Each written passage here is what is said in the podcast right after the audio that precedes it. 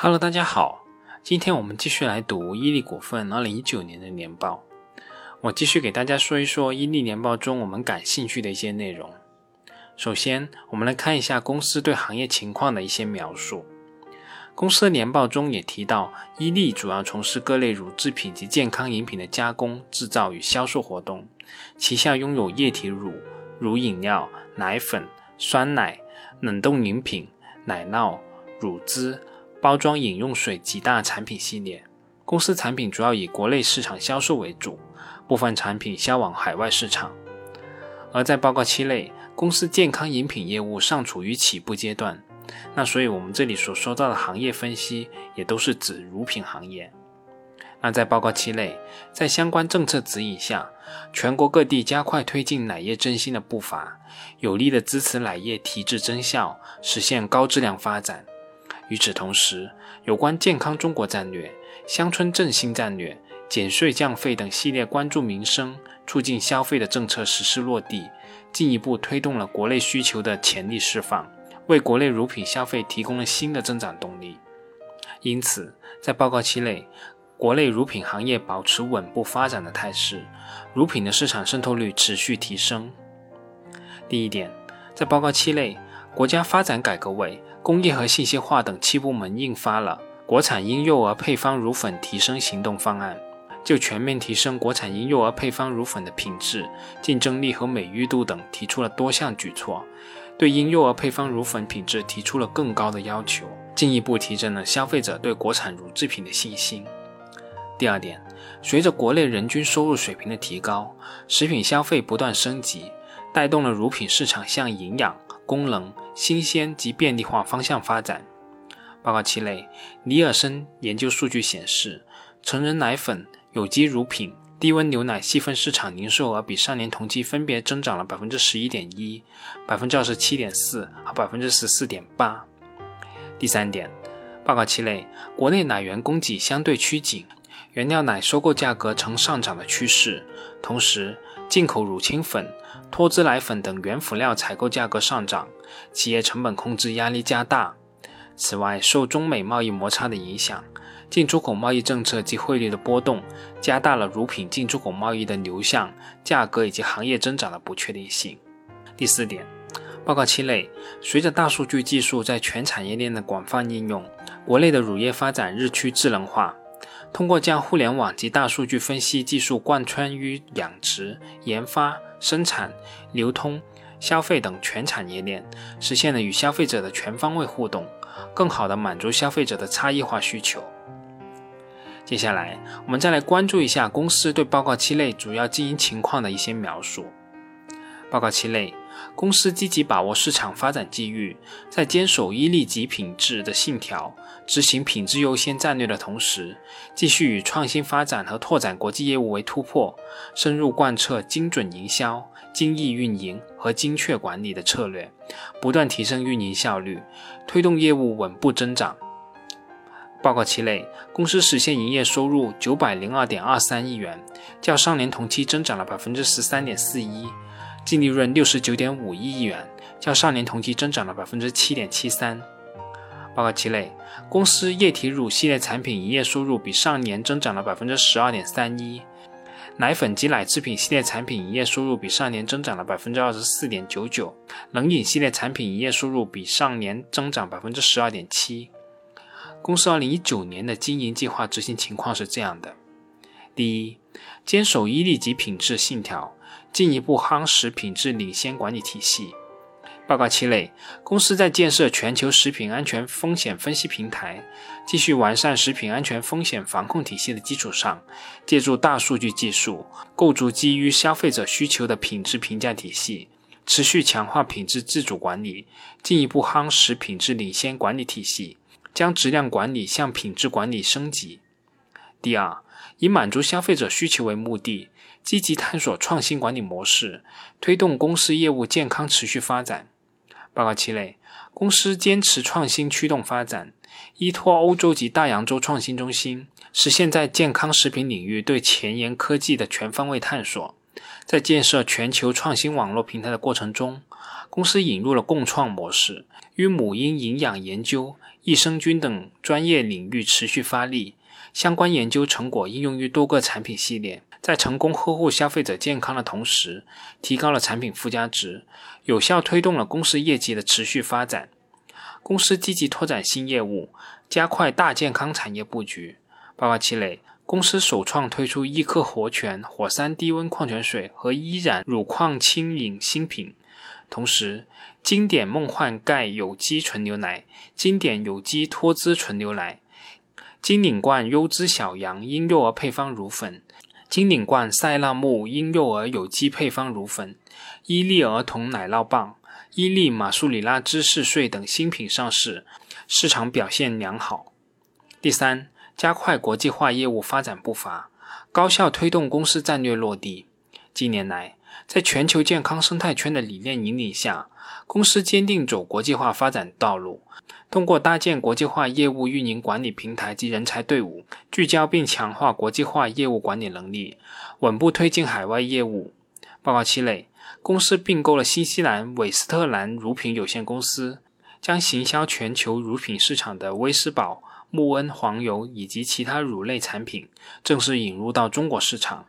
实现了品质、技术、资源和市场的全方位融合，加速了公司海外市场的开拓进程。同期，公司旗下高端常温酸奶爱慕希系列产品正式在东南亚上市，产品备受新加坡、缅甸等国家消费者的青睐。第四，积极开展业务创新，打造以精准营销、精益运营、精确管理为核心的卓越运营能力。报告期内。公司依托于大数据平台，精准定位目标消费人群，不断加快重点产品口味、包装及生产技术的创新升级步伐，提高了消费者的满意度，促进了产品销售。尼尔森数据显示，报告期内，经典有机常温液态奶产品零售额市占率为百分之四十五点七，在对应的细分市场中位居首位。在凯度消费者指数二零一九年亚洲品牌足迹报告中，中国超九成的家庭选择伊利，是中国消费者选择最多的品牌。近年来，公司在不断优化现有渠道服务能力的基础上，积极拓展社交电商、O2O 到家等新零售销售渠道，捕捉新的业务增长机会。报告期内，公司电商业务收入较上年同期增长了百分之四十九。同期，尼尔森数据显示，在母婴渠道，公司零售额较上年增长百分之二十七点一；在便利店渠道，公司常温液态奶业务零售额市占份额较上年提高了四点二个百分点。报告期内，公司着力构建全新的乡镇业务发展模式，市场渗透率持续提升。凯度调研数据显示，截止二零一九年十二月，公司常温液态类乳品市场渗透率为百分之八十四点三，较上年同期提升了一点九个百分点。同期，公司所服务的线下液态奶网点终端已达到一百九十一万家，比上年同期增长了百分之九点一。第五，携手合作伙伴，共建健康产业生态圈。近年来，公司继续为乳业上下游合作伙伴提供能力建设、融资等服务，借助产业链普惠金融平台、创新融资支持模式，不断为乳业上下游合作伙伴提供资金支持。报告期内，公司共计发放融资款约一百八十三亿元，为四千一百三十七家上下游合作伙伴提供了融资服务。二零一四年至二零一九年期间，公司累计发放融资款四百六十四亿元。累计服务客户五千九百九十二户。报告期内，公司相继启动伊利绿色智能示范区等健康产业项目。随着以上项目的建设推进，将汇聚全球合作伙伴，发挥产业生态圈的效应，推动健康产业持续发展。第六，升级伊利的文化，夯实公司基业长青的文化根基。对于刚才说到的这些点，我想多说两句。中国的各行各业已经发展了几十年了。其实走到今天，传统领域的玩家早已不是白手起家的年代。今天的龙头公司有资金优势，有品牌优势，有渠道优势。更重要的，在以上的优势加持之下，龙头更拥有人才优势。抢市场份额早已不是公平的游戏。以品牌力来论，经过许多年的品牌形象塑造。伊利已经成功占领了消费者的心智。生产乳制品的技术也许并不难，但是你要再打造一个这样的品牌，那花费的精力、时间和金钱是指数级别的。直接来说，就是不太可能。这是一条相当深的护城河。如果论渠道力，在这个产品过剩、流量见顶的年代，渠道决定着公司产品与消费者的接触面有多大。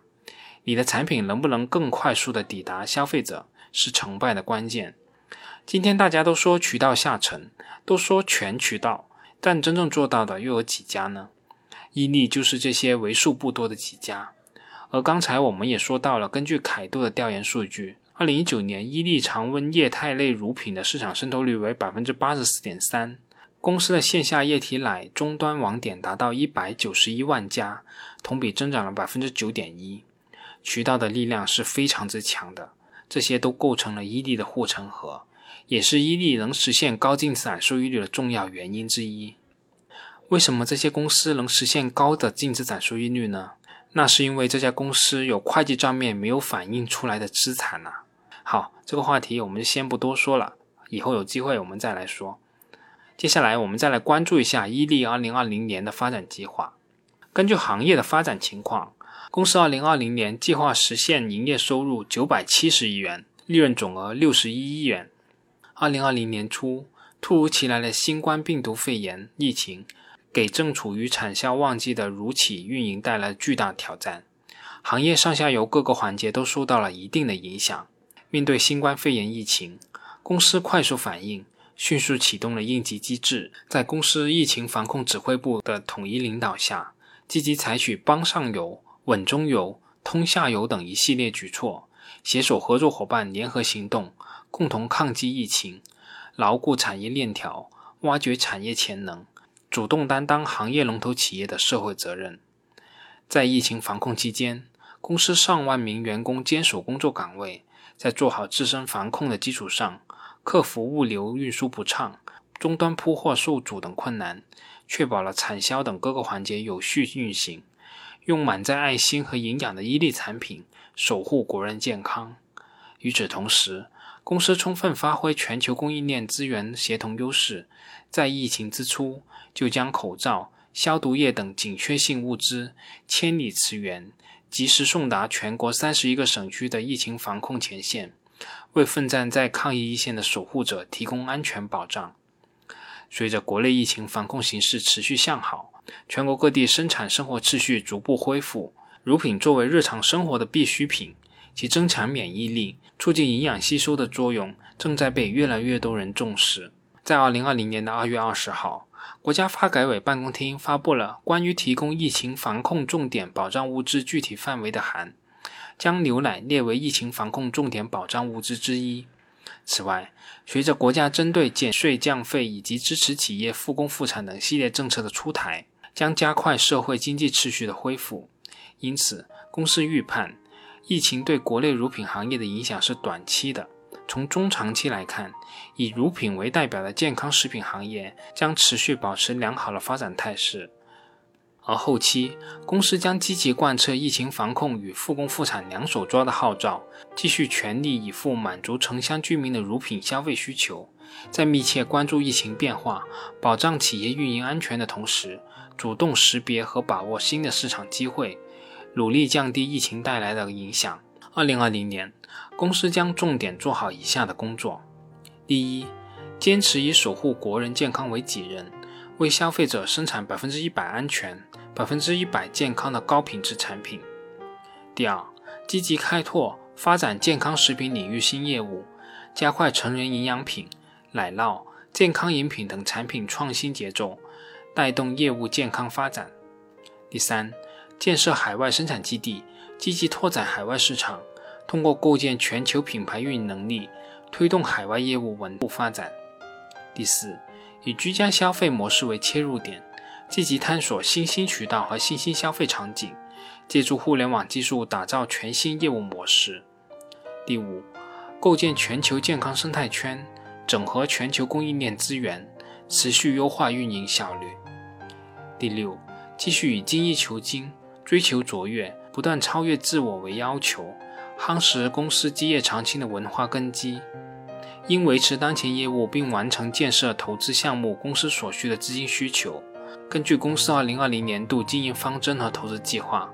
公司本年度在主导产业项目及支持性项目上计划投资226.92亿元，所需资金拟通过公司自筹、银行贷款及其他融资方式解决。最后一点，我还想跟大家说一说蒙牛及伊利两家公司的估值问题。当前伊利的市值大概是一千七百五十亿元人民币，动态的 P/E 大概是三十八点四五倍。蒙牛的市值一千一百六十五亿，按零点九的汇率折算为一千零四十八亿元人民币，P/E 是二十五倍左右。初步这一看，九百亿元营收的伊利市值几乎是七百九十亿元营收蒙牛的一点七倍，是不是 A 股投资者给的估值有点高的呢？其实我之前也和大家说过，我们有一个普遍的印象，港股给企业的估值普遍不高，但这其实真的是一个误解。港股总体估值不高是不假，但它对消费大白马从来就没有吝啬过，不仅不吝啬，而且贵得惊人。最经典的还是我们之前举过的几个例子：华润啤酒、百威亚太和维他奶。所以蒙牛的市值几乎只有伊利的一倍左右。绝非港股的投资者吝啬。如果我们仔细研究一下，就会发现蒙牛2019年的利润其实是有水分的。2019年蒙牛的税前利润是56.05亿元人民币，但这里面就包含了33.32亿元出售君乐宝的非经常性收益。去掉这个收益，蒙牛实际税前利润只有22.73亿元。剔除这个非经常性收益，我们可以看出。港股投资者给蒙牛的估值其实还是贵了，伊利的市值近乎蒙牛的两倍，其实并不是太夸张的。但是这样一笔交易以后，其实蒙牛的未来就面临这样一个问题：没有了君乐宝以后，在低温酸奶业务和奶粉业务的未来增长怎么办呢？其实，在2017年至2019年，君乐宝在蒙牛的业绩分别是百分之七点五九、百分之八点六和百分之十三点八。所占的比重其实是持续上升的，而且是一块比较重要的业务。而我们上一期也提到了，而我们刚才也提到了，其实伊利奶粉这一块业务的增长速度还是非常的快的，是公司快速增长的主要来源之一。而蒙牛的这一块业务却没有了。所以，其实市场先生在平常的时候给出的估值还是有一定道理的。不要听了葛老的市场先生的预言就看不上市场先生。那可是会碰钉子的。好，今天我们就说这么多，我们下次再见吧。